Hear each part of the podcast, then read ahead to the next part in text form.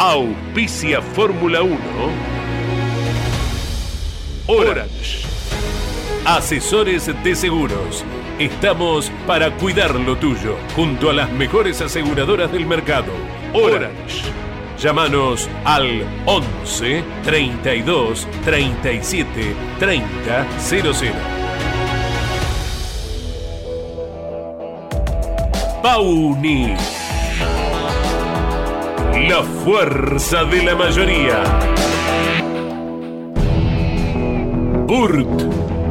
Excelencia y calidad alemana. Shell B-Power. Sentite insuperable. Pirelli. Sponsor oficial de la Fórmula 1. Banco Provincia de Buenos Aires, celebrando su bicentenario.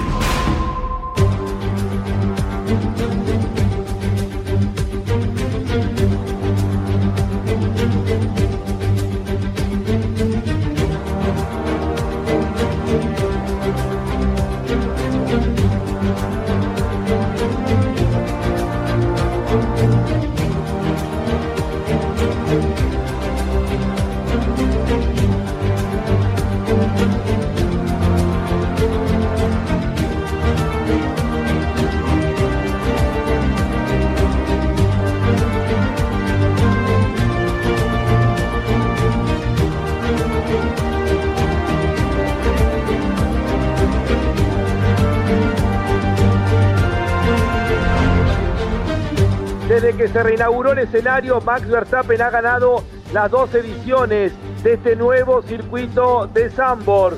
Va rumbo a su tercera victoria. Va a ser la novena victoria consecutiva en la temporada 2023, igualando el récord de Sebastian Vettel, que allá por el 2013 también ganó nueve carreras consecutivas. Verstappen no solo es el triunfo, es acercarse al tricampeonato, a una nueva corona dentro de la Fórmula 1. Lo más entretenido es la pelea por el quinto lugar entre Carlos Sainz y Lewis Hamilton. Verstappen ya está transitando la zona del mixto donde anduvo tan bien el Red Bull durante todo el fin de semana. Tercera victoria consecutiva de local ante más de 130 mil personas que aplauden en las tribunas. Va a estar ya ingresando a la última curva en instantes, ingresa a la recta peraltada, la última curva de antes de la recta principal. Ahora sí, va a ganar. Max Verstappen ganó. Ganó Max Verstappen el Gran Premio local, el Gran Premio de los Países Bajos undécima victoria del año para el neerlandés sobre 13 carreras corridas. Contundente. No solo eso, Red Bull ha ganado las últimas 14 carreras dentro de la Fórmula 1. Pero el rey, sin ninguna duda, es Max Verstappen que le ha ganado a un gran campeón del mundo que ha hecho una carrera increíble. Segundo Fernando Alonso a 3 segundos 74 centésimos. Tercero llega al podio con el Alpine. Pierre Gasly en un trabajo increíble, el francés. Cuarto Checo Pérez, quinto Carlos Sainz, sexto Lewis Hamilton, séptimo Norris, octavo Albon, noveno Piastri, décimo Ocon. Novena victoria consecutiva para Max Verstappen que logra el récord, igualar el récord de Sebastian Vettel. Eh, en el año ha ganado 11 carreras de las 13 que se han disputado. En los Países Bajos hay un gigante, es el casi tricampeón del mundo, Max Verstappen, que disfruta rodeado de su público ante 130 mil espectadores. El rey, el campeón Max Verstappen ha ganado una vez más.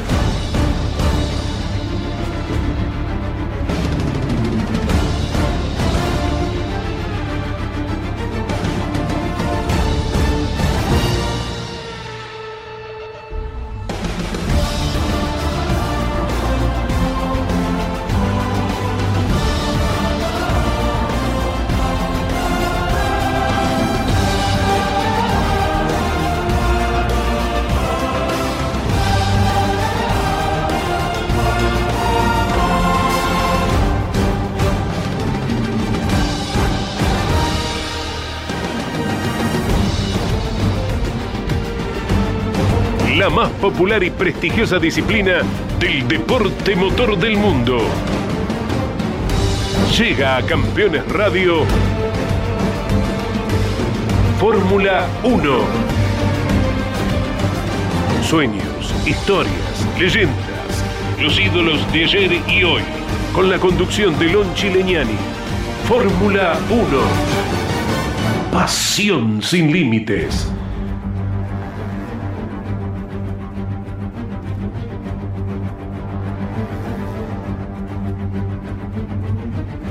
Finalmente la lluvia terminó salvando un espectáculo que seguramente de no haber existido esas tormentas que aparecieron durante el Gran Premio de los Países Bajos hubiésemos tenido un dominio absoluto del equipo Red Bull con un contundente 1-2 de Max Verstappen. Pero por suerte tuvimos el agua como ingrediente y si bien el resultado termina siendo el mismo y Max Verstappen gana por tercer año consecutivo desde que se reinaugurara el circuito de Zambor en su tierra. Eh, fue una carrera compleja para quien se encamina cada vez más a su tercera corona, llevando más de cinco carreras de ventaja cuando quedan por delante nueve competencias. La lluvia que comenzó a caer intensamente cuando los autos ingresaban a la recta principal para cumplir la primera vuelta bueno, generaron ingredientes más que interesantes eh, porque obligaron a eh, los cambios de neumáticos, estrategias diversas. Lo de Checo Pérez fue muy rápido e inteligente. Eh, enseguida entró a boxes, pero el equipo no estaba preparado para colocarle los neumáticos intermedios y perdió una gran oportunidad el mexicano, porque bueno, en una sola vuelta quienes quedaron en pista perdieron un montón de tiempo.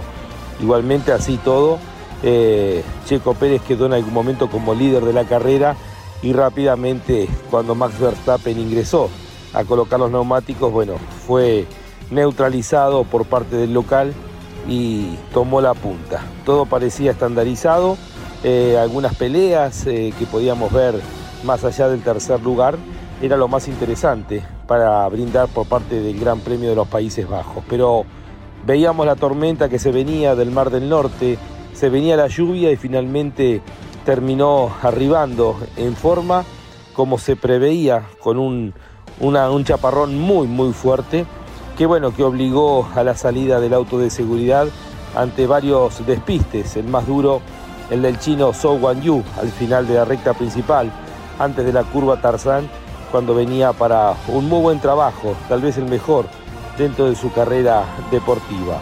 Varios despistes que aprovecharon el, camino asfaltado de esa curva número uno, entre ellos Checo Pérez, eh, Lewis Hamilton, eh, Charles Leclerc, que a las pocas vueltas abandonó, Yuki Tsunoda. Y ahí salió la bandera roja y eh, lo que era una ventaja para Verstappen de más de 25 segundos en relación a Fernando Alonso se transformó en la nada misma, la dirección de la prueba decidió obligar a todos los pilotos a salir con neumáticos intermedios y bueno, hubo un relanzamiento, seis vueltas intensas de carrera, pero bueno, nuevamente el bicampeón del mundo eh, hizo diferencia y terminó ganando eh, la carrera y disfrutando lo que significa un triunfo ante 130 mil personas eh, que vivieron esta gran fiesta justamente en Zambor, ahí en los Países Bajos, en la región de Holanda. Para destacar lo de Fernando Alonso, magistral. Desde el quinto lugar avanzó rápidamente, supo aprovechar el peralte en la primera vuelta por adentro cuando no había la velocidad suficiente, saltó al tercer puesto, estuvo siempre siendo protagonista y de hecho debe haber sentido en algún momento que hasta podría haber ganado, haber vuelto al triunfo, pero consiguió eh, nuevamente ser segundo por segunda vez en el año y conseguir otro podio que lo afirma en el tercer puesto del torneo, 13 puntos por delante de su rival directo en esta posición como es Lewis eh, Hamilton. También lo de Pierre Gasly, una vez más eh, superlativo eh, en el equipo Alpine, demostrando todo su talento y llegando a un podio ante la penalización que sufrió Checo Pérez por haber tenido un exceso de velocidad en boxes. Esos cinco segundos le terminaron costando al mexicano llegar en el tercer lugar en el podio. Eso fue capitalizado por los franceses que festejaron casi como una victoria este tercer lugar en este caótico Gran Premio de los Países Bajos. Eh, cuarto terminó Checo Pérez, quinto Charles Leclerc y detrás de él es Lewis Hamilton en una pelea que fue uno de los ingredientes interesantísimos en el final de carrera. Recordamos que Hamilton había largado desde la posición número 13, también hizo una gran carrera, el siete veces campeón del mundo. Eh, ahora no hay respiro, ya tenemos el próximo fin de semana el Templo de la Velocidad. La Fórmula 1 va a Monza, Ferrari juega sus cartas especiales, eh, como sucede cada año, pero lo concreto es que Verstappen ya tiene un récord absoluto de nueve victorias consecutivas, eh, igualando lo que tenía Sebastian Vettel históricamente. Es uno de los dos pilotos, los dos ambos con Red Bull, que han logrado nueve victorias consecutivas en la Fórmula 1 y seguramente va a ir por muchísimo más. Comenzamos ya a analizar lo que dejó el Gran Premio de los Países Bajos, eh, lo que dejó la decimotercera fecha del año del Mundial de Fórmula 1. Bienvenidos a Fórmula 1, un mundo de sensaciones sin límites. Estás viviendo Fórmula 1 en Campeones Radio. Con la conducción de Lon Chileñani. Fórmula 1.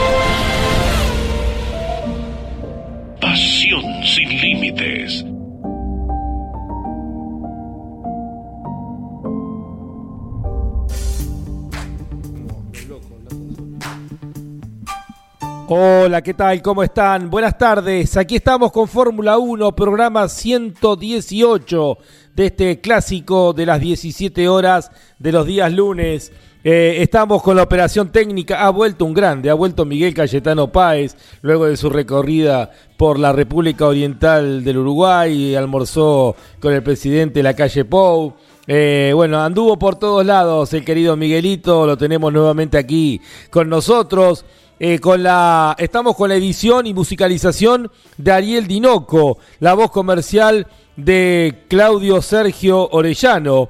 Ahora hablamos de Sergio, ¿no es cierto? Siempre lo defendimos. Iván Miori en la producción con Miki Santangelo, con Gino Acosta. Tenemos el lujo aquí en los estudios de Campeones Radio de contar con Mariano Riviere y nuestro querido Andy Galazo que se preparan porque a partir de las 18 horas llega el resumen de la primera etapa del desafío Ruta 40. Somos eh, campeones Fórmula 1 a través de Campeones Radio. Línea para oyentes, para aquellos que quieran dejarnos sus mensajes, lo pueden hacer al 11 50 54 88 18.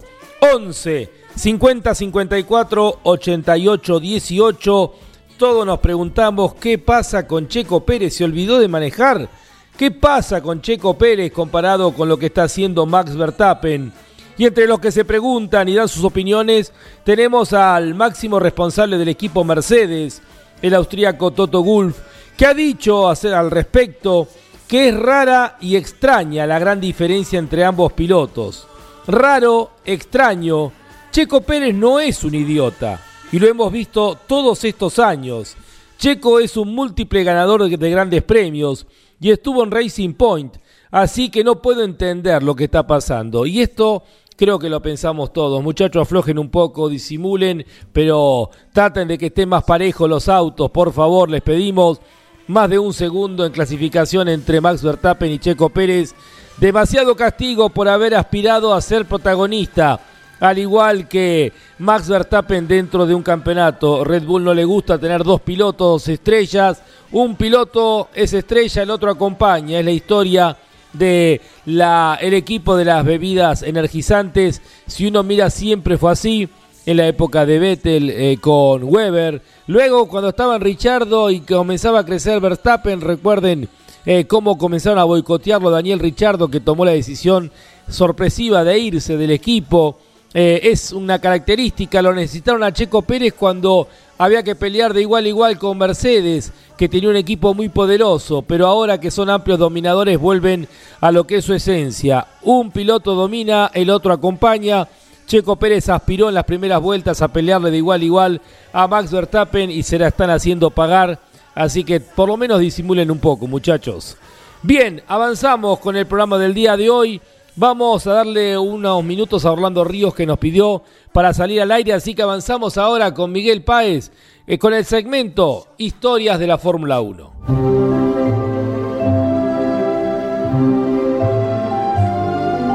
A partir de 1950, miles de historias se han escrito de pilotos, automóviles, circuitos y protagonistas que han hecho cada día más grande a la máxima. Compartimos juntos historias de la Fórmula 1. Un espacio donde la nostalgia tiene su lugar.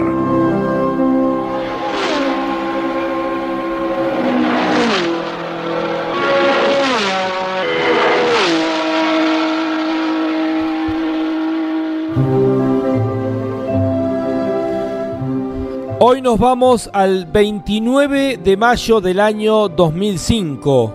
Hace 18 años y vamos a hablar de un protagonista, de un personaje que ayer también fue protagonista principal del último Gran Premio de Fórmula 1. Se corría el Gran Premio de Europa en el circuito de Nürburgring, 59 vueltas al escenario de 5.148 metros. Era la séptima fecha de las 19 previstas para esa temporada. Cuatro días antes, Liverpool derrota por penales al Milan en la final de la Champions League, luego de ir perdiendo al final del primer tiempo por 3 a 0 y empatar el partido 3 a 3 en solamente 10 minutos, en lo que para muchos consideran la final más emocionante de la historia de la Champions League. ¿Te acordás, Miguel? No. Bueno, Iban seis carreras y Fernando Alonso había ganado en tres de las seis. Era la época del dominio de Renault. Pero las últimas dos victorias habían sido para otro piloto y otro equipo, el jovencito Kimi Raikkonen con el McLaren Mercedes. En el campeonato, Fernando Alonso tenía 49 puntos, Kimi Raikkonen estaba a 22 puntos, era la época de 10, 8, 6, eh, es decir, que Alonso luego de seis carreras le llevaba más de dos carreras de ventaja a Kimi Raikkonen. En clasificación, eh, sorprendía Nick Heinfield con el Williams BMW, haciendo su única pole dentro de la Fórmula 1 a 206 kilómetros de promedio. Corría de local, el alemán, y el motor también era local, ya que era el motor BMW. No fue algo casual porque venía de ser segundo en el último Gran Premio, el Gran Premio de Mónaco, detrás justamente de Kimi Raikkonen. El mismísimo Kimi Raikkonen fue segundo en clasificación a 12 centésimos de segundo. Tercero Mark Webber con otro de los Williams BMW a 28 centésimos. Cuarto era Jarno Trulli con el Toyota y sexto quedaba el líder del campeonato, Fernando Alonso, a casi un segundo, 98 centésimos. Kimi Raikkonen tomó la punta de la carrera, quedando en el segundo puesto Nick Heinfield, en tanto que Fernando Alonso se tocaba en la curva 1 con el Toyota de Ralf Schumacher, que debía abandonar por ese toque. Más allá de las paradas en boxes que permitieron en algún momento que David Coulthard con el Red Bull Cosworth o Fernando Alonso o Nick Heinfield puntearan en algún momento de la carrera, todo parecía indicar que Kimi Raikkonen iba rumbo a su tercer triunfo consecutivo. Alonso lo presionaba aprovechando el caucho más fresco que tenía el español para la parte final de la carrera. Todo parecía controlado para el finés, cuando en la curva 1 de la última vuelta se rompió la suspensión del líder, entregándole el triunfo a Fernando Alonso y su Renault. Alonso le ganaba a Nick Heinfield nuevamente segundo por 16 segundos. Tercero quedaba Rubinho Barrichello, que había largado séptimo con la Ferrari. Cuarto David Coulthard con el, eh, eh, con el Renault, con el Williams Renault, Williams BMW. Luego quedaba eh, al final de esta clasificación Michael Schumacher, que había largado décimo y que había terminado en el quinto lugar. Es decir, ganaba un Renault, segundo un Williams BMW, tercero una Ferrari y cuarto un Red Bull Cosworth. En el campeonato, en la carrera clave había sido esta. ¿Por qué? Porque era un 10 a 0. Ganaba Alonso se llevaba los 10 puntos y su rival directo en el torneo se iba sin sumar puntos. Alonso eh, tenía 59 puntos luego de 6 carreras. Trulli y Kimi Raikkonen tenían 27 puntos cada uno, es decir, estaban a más de 32 puntos de diferencia, más de 3 grandes premios. Más del doble de puntos en 7 carreras significaban para Fernando Alonso comenzar a saborear y a palpitar lo que iba a ser el primer título como campeón del mundo de la Fórmula 1. Y dice la frase que más allá del talento, más allá del auto, todo campeón necesita su cuota de suerte. Y este gran premio fue la cuota de suerte que necesitó Fernando Alonso para consagrarse unos meses después como campeón del mundo de Fórmula 1. Así es la máxima categoría, así es la Fórmula 1, un cofre lleno de recuerdos, un cofre para abrir y disfrutar.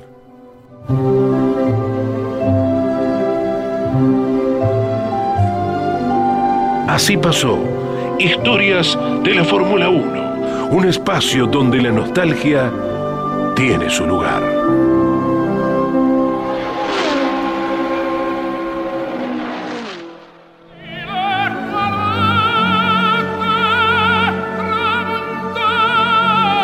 Enzo Ferrari creó una marca de automóviles. El tiempo y los tifosis del mundo la convirtieron en leyenda. Ferrari, el sueño de todo piloto. Ferrari, rojo pasión. Ferrari, sinónimo de Fórmula 1.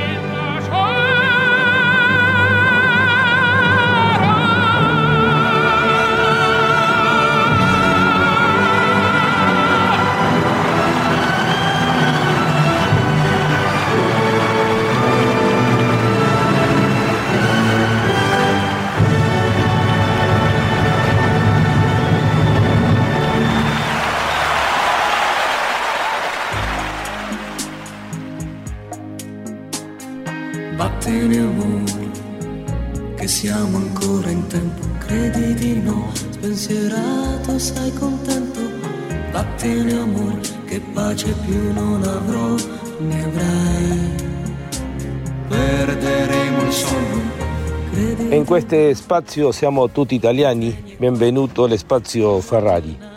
Para Ferrari ha sido un fin de semana de contrastes, eh, todo se complicó. En realidad vino complicado todo el fin de semana para Charles Leclerc, con algunos despistes eh, y luego el abandono por la rotura del fondo plano, que lo dejó eh, fuera de carrera. Carlos Sainz, eh, fiel a su estilo, el hijo del matador, el pequeño matador con la garra habitual, logró resistir los embates finales de Lewis Hamilton y sumar buenos puntos para él y para Ferrari, que trata, más allá de que este fin de semana perdió algunos puntos en el duelo particular por el cuarto puesto en el campeonato de constructores eh, frente a Aston Martin y el gran trabajo de Fernando Alonso, trata de conseguir ese cuarto lugar eh, que sería importante al final del año. Eh, por supuesto detrás de lo que puede ser el dominio absoluto que está teniendo Red Bull, detrás de los Mercedes, bueno, para Ferrari la aspiración de superar Aston Martin y pasar del cuarto al tercer puesto en el campeonato de constructores. llega el Gran Premio de Italia, llega Monza, llega la historia de Ferrari ligada a este circuito y lo que significa para los tifosi hacer las veces de local.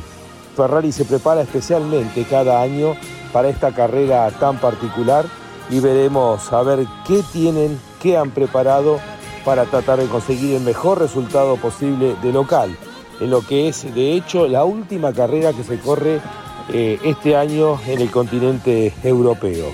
Quedan pocos días para ver si Ferrari logra sumar buenos puntos y superar lo que sería una fiesta, terminado el Gran Premio de Italia, la posición, ese tercer lugar en el campeonato de constructores que hoy ostenta el equipo inglés Aston Martin. Ferrari, rojo pasión.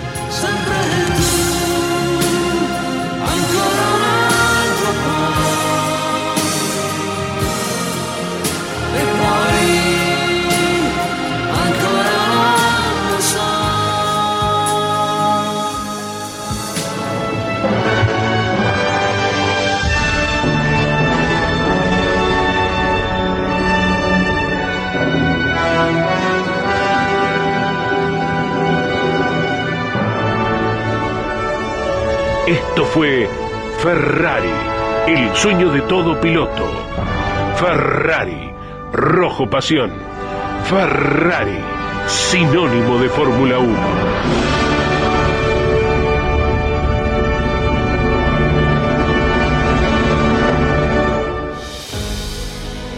Está auspiciando Fórmula 1 Orange. Asesores de seguros. Estamos para cuidar lo tuyo, junto a las mejores aseguradoras del mercado. Orange. Llámanos al 11 32 37 30 00.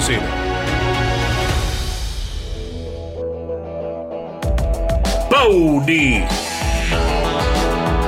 La fuerza de la mayoría. Burt. Excelencia y calidad alemana. Shell B-Power. Sentite insuperable. Pirelli. Sponsor oficial de la Fórmula 1. Banco Provincia de Buenos Aires, celebrando su bicentenario. Estás viviendo Fórmula 1 en Campeones Radio, con la conducción de Lon Chileñani. Fórmula 1.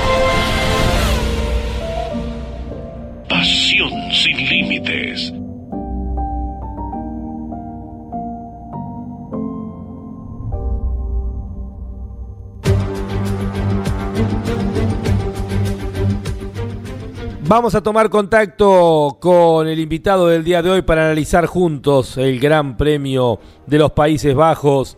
Orlando Ríos, ¿cómo estás Orlando? Buenas noches para vos. Y buenas tardes para ti y para los oyentes de Campeones Radio. Orlando, ¿conoces a Ever Ludueña, el personaje humorístico? Eh, no. Ever Ludueña es un personaje que hace Rubio, un humorista de hace muchos años aquí en la Argentina. Vos te fuiste hace ya eh, más todavía de lo que desde que apareció, que hace las veces de un cuatro rústico retirado del fútbol, ¿no? Como una cabellera tipo rubia, como si fuera Mostaza Merlo, con unos bigotes al estilo Chamaco Rodríguez, ¿no? Si podés googlearlo en algún momento, eh, te, va, te va a divertir. Y él, por supuesto, tiene mil de anécdotas vinculadas al fútbol, eh, de lo rústico que era. Y él decía que tenía la fórmula para eh, controlarlo a Messi. Y entonces le preguntan, ¿cuál es la fórmula? Hay que secuestrarlo antes que llegue al estadio. Y yo te diría que tenemos la fórmula para Max Verstappen, ¿no? Habría que secuestrarlo antes que llegue al autódromo. Sí, habría que, habría que hablar con los cubanos que secuestraron a Fangio, comenzando casi la década del 60 cuando fue a La Habana. Y, y, tal vez ni siquiera así, Orlando, con las nueve carreras alcanza para que lo alguno pueda llegar a pelearle el campeonato. Sí, efectivamente, no, eh, no creo que, claro, sería la única manera, ¿no? Ya no, cosas raras, este, hoy en día accidentes prácticamente es difícil que dejen a un piloto fuera de competición, aunque no imposible, como vemos con Ricardo y su muñeca quebrada o fisurada que ahora lo tienen que operar, ¿no? Así como le pasó a Michael Schumacher en, en su momento, ¿no? Cuando este, eh, eh, como es el irlandés, Irving tuvo su posibilidad de ganar el campeonato que al final no pudo, ¿no? Y menos, menos mal que tuvimos lluvia, Orlando, ¿no? Que hizo la carrera más que entretenida. Claro, efectivamente. Inclusive te digo, eh, evidentemente es fácil elogiar a Verstappen porque el coche tampoco se para y, muchos dicen que lo van a tener que usando su, su nombre de pila Max, en vez de llamarle Max Verstappen, como jamás comete un error, le van a llamar Max Perfection, porque es perfecto el tipo, casi. Es decir, muy difícil que cometan un error. Fíjate, el compañero de él eh, en la lluvia tuvo un despiste y es raro porque el amigo Verstappen es difícil que se pierda eh, su compostura o se salga de pista teniendo tantas posibilidades, tantas relargadas en esta carrera en la cual llovió dos veces, luego un steam en seco, la clasificación también con eh, humedad cambiante sobre el pavimento, igual aún así sacó medio segundo a, a Norris en la clasificación. El tipo está muy, muy, muy fuerte en Max Perfection. Además una solvencia, Orlando, bajo el agua, llevando el auto de costado al mejor estilo eh, de los 70. Eh, es como que se siente con una seguridad absoluta, ¿no? Eh, más allá de que el medio mecánico lo ayude, le encanta el circuito local y él lo maneja con una solvencia increíble. Sí, está haciendo todas las cosas bien, se dedica de pleno a ello, está haciendo un un campeón muy, muy, muy serio. En cambio, el compañero ahí anda renegando, sufriendo, eh, los periodistas mexicanos tratando de encontrar motivos por el cual él no puede ganarle a Verstappen. En este caso, el sábado eh, Sergio quedó a, ¿cuánto te digo? A un segundo tres, más o menos, aproximadamente. pero no hay un segundo tres, Orlando, entre ellos. Algo raro está pasando. No, no, no, no lo hay, no lo hay. Por supuesto que no lo hay. A lo mejor hay de manera constante dos, tres décimas y a veces se extienden a cuatro, ¿no? Claro. Pero esas dos, tres décimas con el ritmo que tiene Verstappen y con lo que pasa en Fórmula 1 al cabo de 60, 70 vueltas es este una diferencia enorme, ¿no? Y, como profesor, ¿le ponemos un 10 a los tres del podio? Alonso 11, no alcanza el 10. ¿Y Gasly también le ponemos un 10? ¿A profesor Ríos? Se le, puede poner un, se le puede poner un 10 a los tres del podio, sí, sí, sí. Efectivamente, eh, se le puede poner un, 10, no hay ningún problema.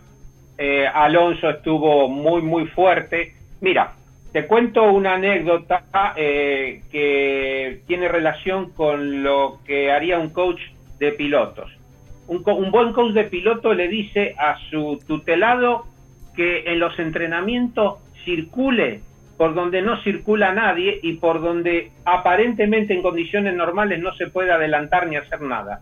Y que vaya por ahí, para que vaya probando la adherencia, aunque esté un poquito sucio, etcétera, etcétera. Pues Fernando Alonso, él mismo lo declaró, había pasado varias veces por la zona baja de la curva 3 y cuando vino la primera vuelta adelantó a dos coches allí, lo adelantó a Russell y a Albon y luego después hizo lo mismo con Norris. Y eso le permitió quedar en situación de podio y luego después pudo superar a, Pérez debido a, que Pérez se, salió de la carretera, digamos de la, de la pista, más la, más la sanción que le, que le pusieron. Así que así arribó Alonso con un gran ritmo a la segunda posición. El coche mejoró porque desde Canadá no estaba entre los cinco o seis primeros, eh, el coche había perdido rueda, perdido velocidad, y en este circuito de alta carga aerodinámica aparentemente volvieron a tener esa eficiencia y, y volvió a estar eh, en el podio. No esperemos que normalmente ocurra eso en Monza, este próximo domingo, donde estaremos en persona para ver las acciones de cerca. Ah, qué bueno. Entonces eh, te comprometemos para el próximo lunes, si podés, Orlando, para que nos cuentes la carrera, obviamente. La maniobra de Alonso en un circuito distinto. Esto es lo lindo que tiene el circuito de Sanford, el nuevo circuito de, de Sanford. Estas curvas peraltadas y esa maniobra de Alonso que estabas mencionando recién de la primera vuelta eh, por adentro es de alguien que no solamente ha corrido en la Fórmula 1 y que tiene mucha experiencia y que ha corrido en autos de sport y que ha corrido el Dakar. Eso de, de no, no ajustarse al libreto, ¿no? Y, y salirse y tener esa capacidad eh, de inventiva y de crear sobre el momento. Efectivamente, además Alonso declaró él que él sabía que los que iban a ir por fuera en esa curva se iban a tener que cuidar un poco y no iban a poder acelerar, eh, digamos, eh, con fuerza porque estaban muy cerca del borde externo. En cambio, él que estaba del borde interno podía, primero, recorrer menos metros y segundo, apretar un poquito más porque si el coche se le cruzaba todavía tenía margen. Y además Alonso sabe la importancia de un peralte bastante marcado como el de Sanford porque también ha tenido su experiencia en Indianápolis. O sea que el tipo realmente aplicó lo que habría aprendido también en Estados Unidos. Un, Eh. un verdadero sordo de las carreras. No, no, impresionante. Orlando, eh, ¿vos sabés cuánto, cuánto le pagan a- al equipo por punto logrado y por posición en el campeonato estimativamente? Eh, realmente no lo tengo la cifra exacta. La pregunta es- Podemos estar pensando que son dos millones, dos millones y medio, eh, a ver, no, por punto no, menos, menos, deben ser al- alrededor de 400, 500 mil dólares por punto. Sí, más, la- más un tercer puesto en el campeonato. A ver, yo creo que Alonso se sienta y le dice, mira, de los puntos que tiene Aston Martin, el 78% los conseguí yo. Si yo sumara puntos parecidos a Lance Stroll, estaríamos en el campeonato en el eh, sexto lugar. Así que estamos tercero. Es para sentarse y poder hacer un, un replanteo del contrato, ¿no? Bueno, Alonso quizás eh, en ese sentido no es nada tímido y seguramente lo hará y seguramente le pagarán porque no solo por su calidad de piloto o por los puntos que luego arrima porque se, se autofinancia Alonso, sino que también por la popularidad que está teniendo en Estados Unidos y Claro. en general en la Fórmula 1, porque ya es un icono o es una leyenda de la categoría Sí. se ha suavizado, es un tipo que ahora es capaz de sonreír, antes que no, no lo era, Sí, y entonces está haciendo un poco mejor en las relaciones públicas. Sí, Alonso es un tipo que puede, digamos, es un, un factor bastante positivo para la Fórmula 1 en estos momentos.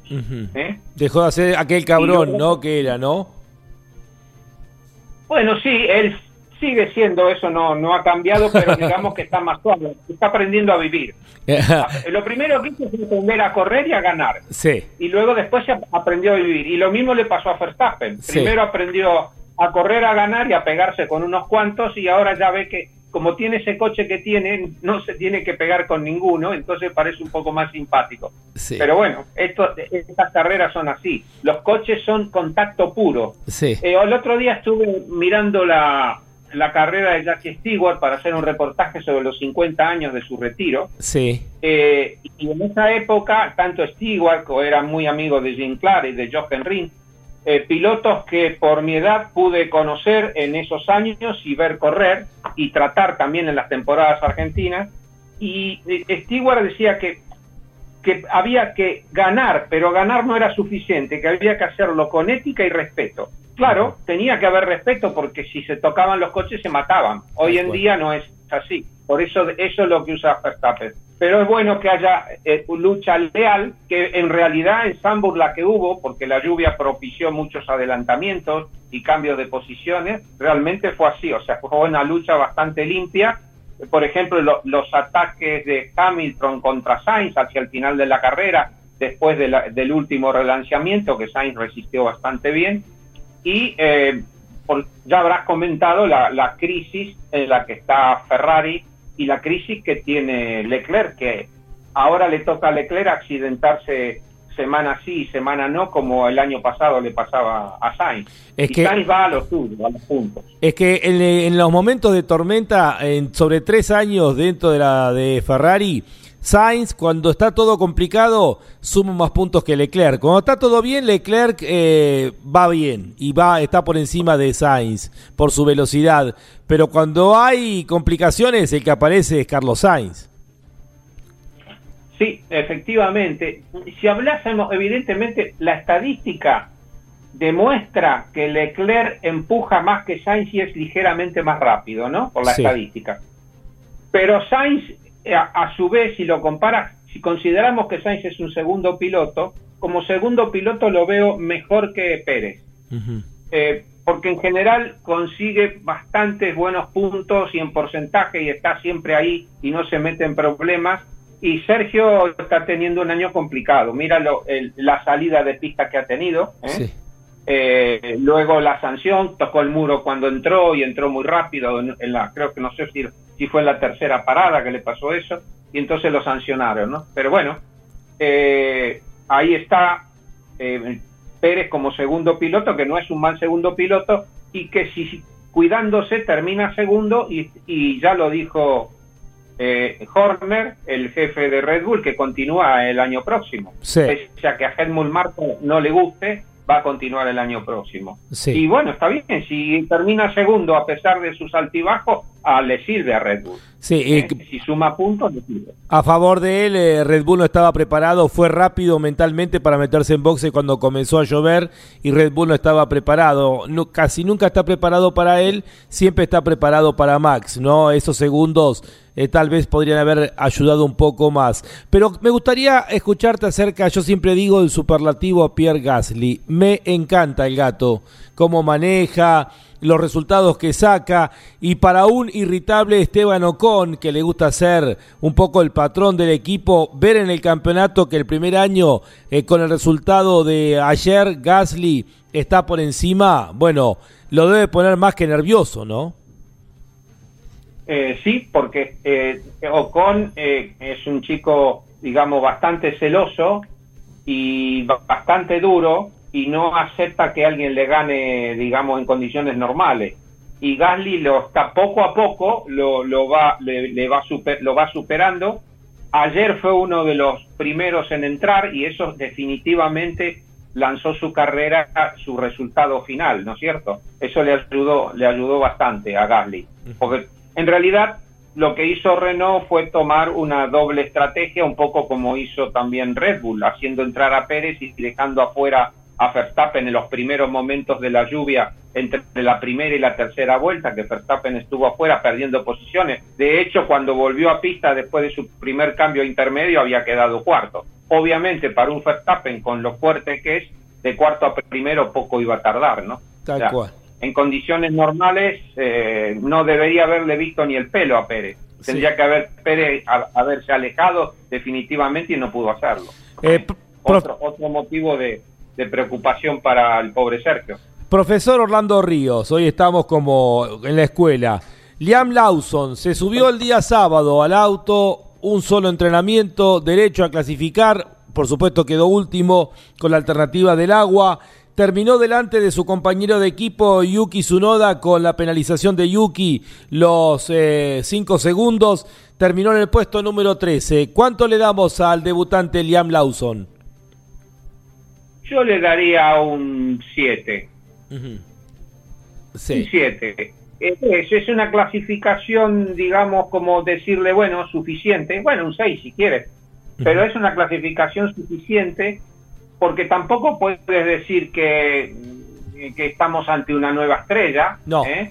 O que, o que tampoco lo ha hecho mal, es decir, realmente no ha tenido la menor posibilidad chico, ¿no? O sea, incluso cuando debutó su Noda, hizo un muy buen papel en su primera carrera, en sus dos primeras carreras, eh, y que yo creí que estábamos por fin ante un japonés que iba a ser impresionante. Ujú. Eh, Tsunoda ya había tenido entrenamientos, había tenido mucho más, más experiencia y Lawson se bajó de su Fórmula 2 y, a- o, se- o de su- del simulador y fue directamente a correr, ¿no? Sí. O sea que está bien lo que ha hecho, es aceptable. Es muy pronto para juzgarlo. De todas maneras, le pondría un 7, no sé si tú coincides conmigo. Sí, yo un 7, para mí aprobó, aprobó, digamos, ¿no? Ante la exigencia de un fin de semana complicado. ¿Y qué pasa con los Mercedes, Orlando? Con los Mercedes, los Mercedes siguen teniendo algunos altibajos en este circuito de, mm, de también de alta carga aerodinámica. Aparentemente no han dado eh, con una puesta a punto que les permitiera ser definitivamente más rápido en carrera que, por ejemplo, el Aston Martin, que tiene el mismo motor. Inclusive en algún momento, eh, fíjate que Alex Albon con el mismo motor se puso ahí nomás detrás de, de George Russell Sí. con el Williams. No nos olvidemos que en Williams está ahora uno de los principales ingenieros de Mercedes, que es evidente que algo ya está retocando, ¿no? Eh, ha, ha habido una décima entre el mejor Mercedes y el mejor Williams el día sábado, Sí. cosa que eso era impensable hace unos meses. Y luego eh, a Russell evidentemente tuvieron un tema de dejarlo afuera y eso le arruinó totalmente su carrera. Se equivocó, pero lejos, lejos, lejos, Sí. realmente, ¿no? Eh, eh, y, y- sí, y Hamilton aproximadamente también ha tenido severos, serios problemas para mantener un ritmo, fíjate tú que a pesar de poder atacar y que tenía algo de ritmo, no pudo adelantar a, Ferrari. En todo caso, yo creo que Ferrari está peor que Mercedes. Sí. El, se va a ver realmente la capacidad de Mercedes en Monza. Nadie duda de todas maneras que el DRS y la eh, penetración aerodinámica del Red Bull también va a dominar en Monza donde la carga aerodinámica necesaria es mínima, absolutamente mínima, y también va a dominar. Ahí se verá nuevamente a los McLaren, probablemente que también son muy rápidos, y creo que sufrirá Aston Martin. A pesar de haber andado. Los McLaren, ¿le imaginás que.? Porque acá preguntaban, McLaren, preguntaba Cristian de McLaren, ¿cómo lo imaginabas a los McLaren en Monza?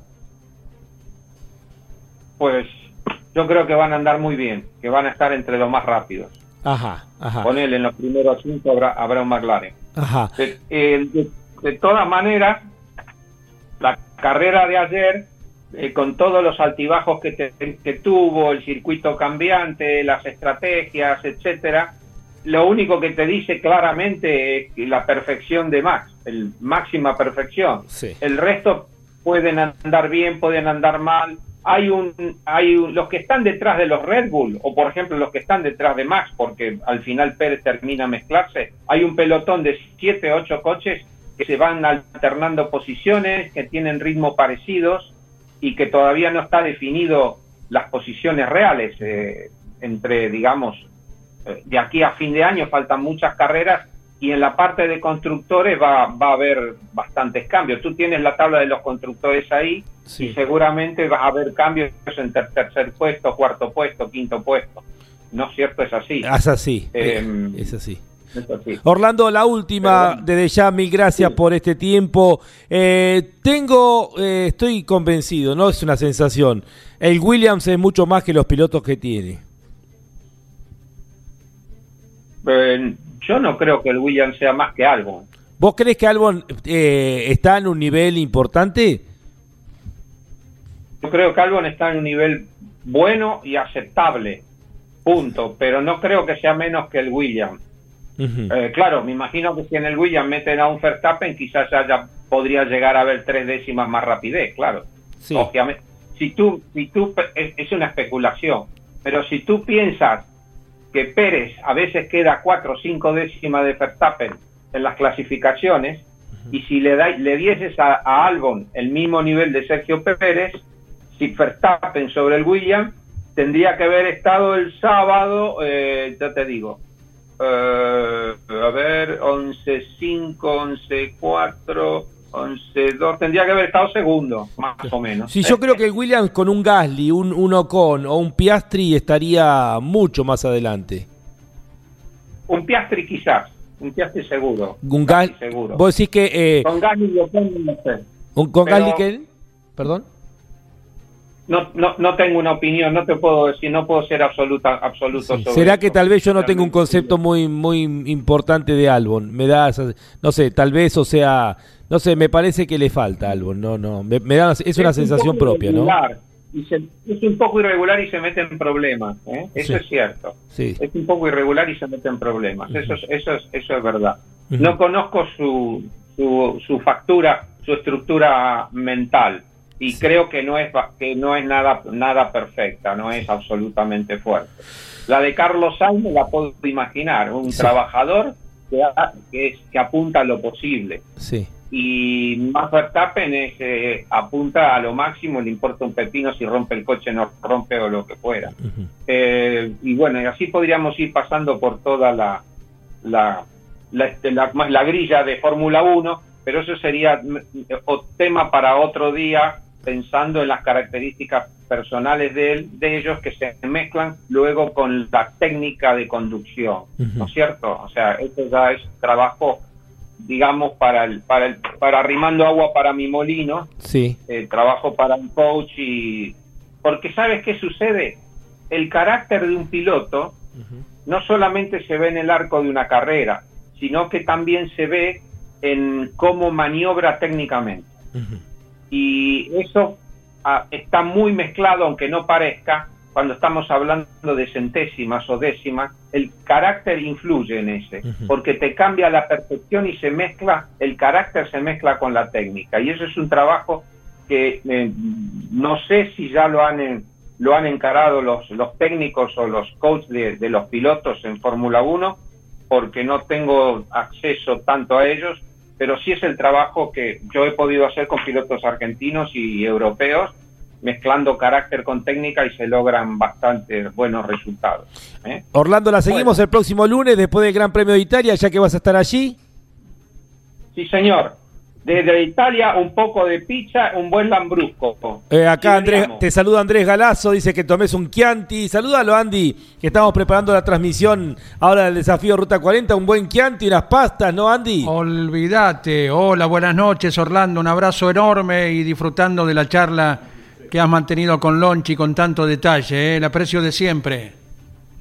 Muchas gracias, Andy. Un saludo para ti, un abrazo y hasta pronto. Bueno, bueno, y se viene Monza nada menos con todo lo que significa, es ¿eh? una prueba tan especial en sí misma. ¿eh? Comete unas ricas pastas por nosotros. Abrazo grande, Orlando. Hasta luego. Orlando Ríos ha pasado por aquí por Fórmula 1, se está preparando Andrés Galazo porque ya viene el resumen de la primera etapa del desafío Ruta 40. Estás viviendo Fórmula 1 en Campeones Radio. Con la conducción de Lon Chileñani. Fórmula 1. Pasión sin límites.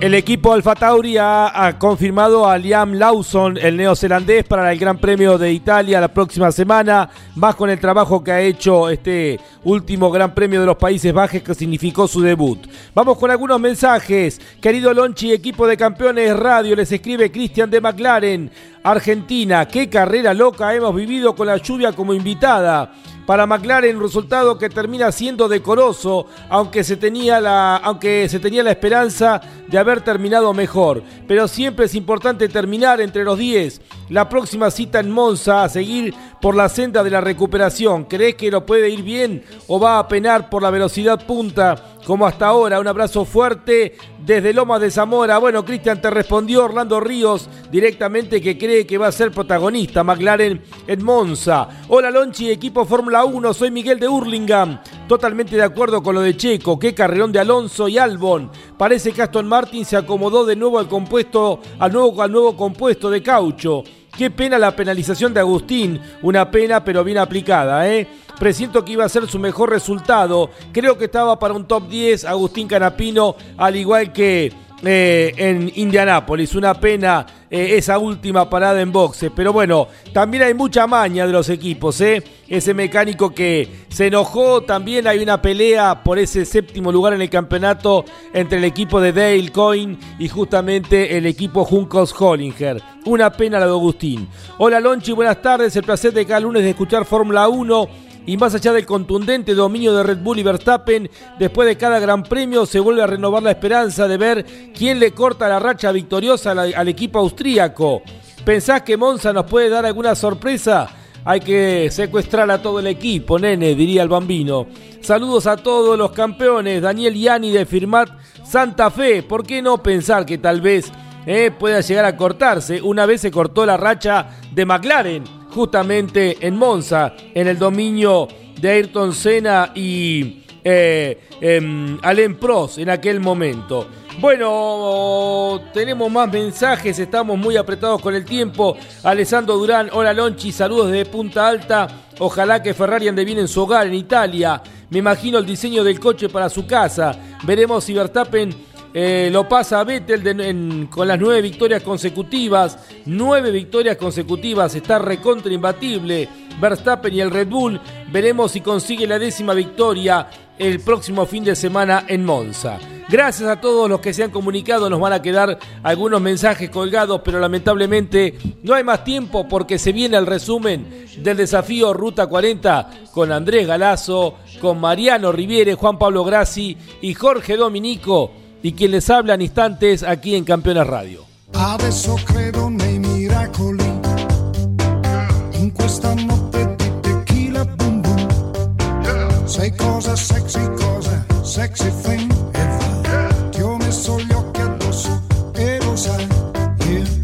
Por supuesto que terminado el Gran Premio de los Países Bajos, cada equipo trata de analizar eh, cómo podría haber sido un fin de semana perfecto. Para Red Bull, obviamente la victoria de Max Verstappen les da la alegría de un nuevo triunfo y esa aproximación a los dos títulos, el de constructores y el de pilotos. Pero bueno, por supuesto que hubiesen aspirado a que Sergio Checo Pérez llegara al podio y lamentablemente esos cinco segundos de recargo del piloto mexicano eh, lo privaron de haber eh, celebrado un podio eh, que realmente y especialmente Checo necesitan en estos momentos. Para Aston Martin ha sido un fin de semana con una, un segundo lugar que tiene sabor a victoria y por supuesto que para Fernando Alonso esta vigencia luego de 20 años de seguir estando allí en los primeros planos. Mercedes se quedó con gusto a poco, más allá de la remontada que hizo Lewis Hamilton, los intentos sobre el final, eh, para superar a Carlos Sainz. Mercedes eh, se complicó, especialmente con Lewis Hamilton en el momento de la clasificación, no pudo pasar el segundo corte y esto terminó ya complicando todo el día domingo.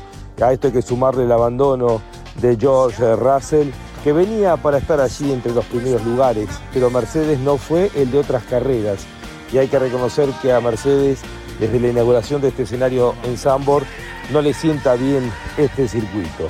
Para Ferrari los puntos de Carlos Sainz, eh, la frustración del abandono de Charles Leclerc y para el equipo Alpine la alegría de llegar al podio con Pierre Gasly. Gasly ha dicho que Alpine está para ser competitivo, que esta es eh, su realidad, que Alpine tiene que estar allí peleando dentro de los principales equipos. Hoy está lejos en el quinto lugar del campeonato, pero sienten a esta altura que pueden estar peleando de igual a igual. Un paso para atrás para McLaren, que se esperaba más luego de los últimos resultados. Williams con trabajos parciales importantes, pero sin pilotos al nivel de lo que pareciera ser un auto que es mucho más competitivo que los pilotos eh, con los cuales está corriendo la temporada 2023. Hay poco descanso, la semana que viene tenemos ya el Gran Premio de Italia. Nos reencontramos el próximo lunes para analizar lo que deje justamente una de las eh, clásicas y lindas carreras del año, el Gran Premio de Italia en el circuito de Monza. Hasta el próximo lunes aquí en Fórmula 1, un mundo de sensaciones sin límites.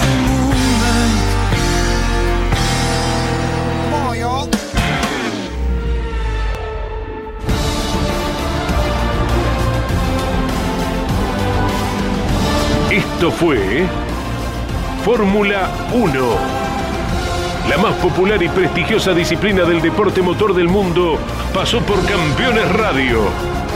Fórmula 1. Sueños, historias, leyendas, los ídolos de ayer y hoy. Con la conducción de Lon Chileñani. Fórmula 1. Pasión sin límites. Hasta la próxima semana.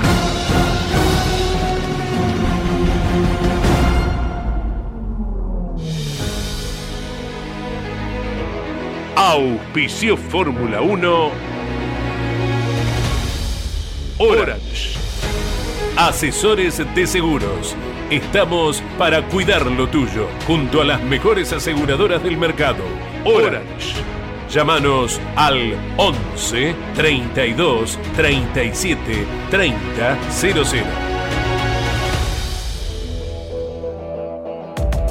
Pauni. La fuerza de la mayoría. Urt. Excelencia y calidad alemana. Shell B-Power. Sentite insuperable.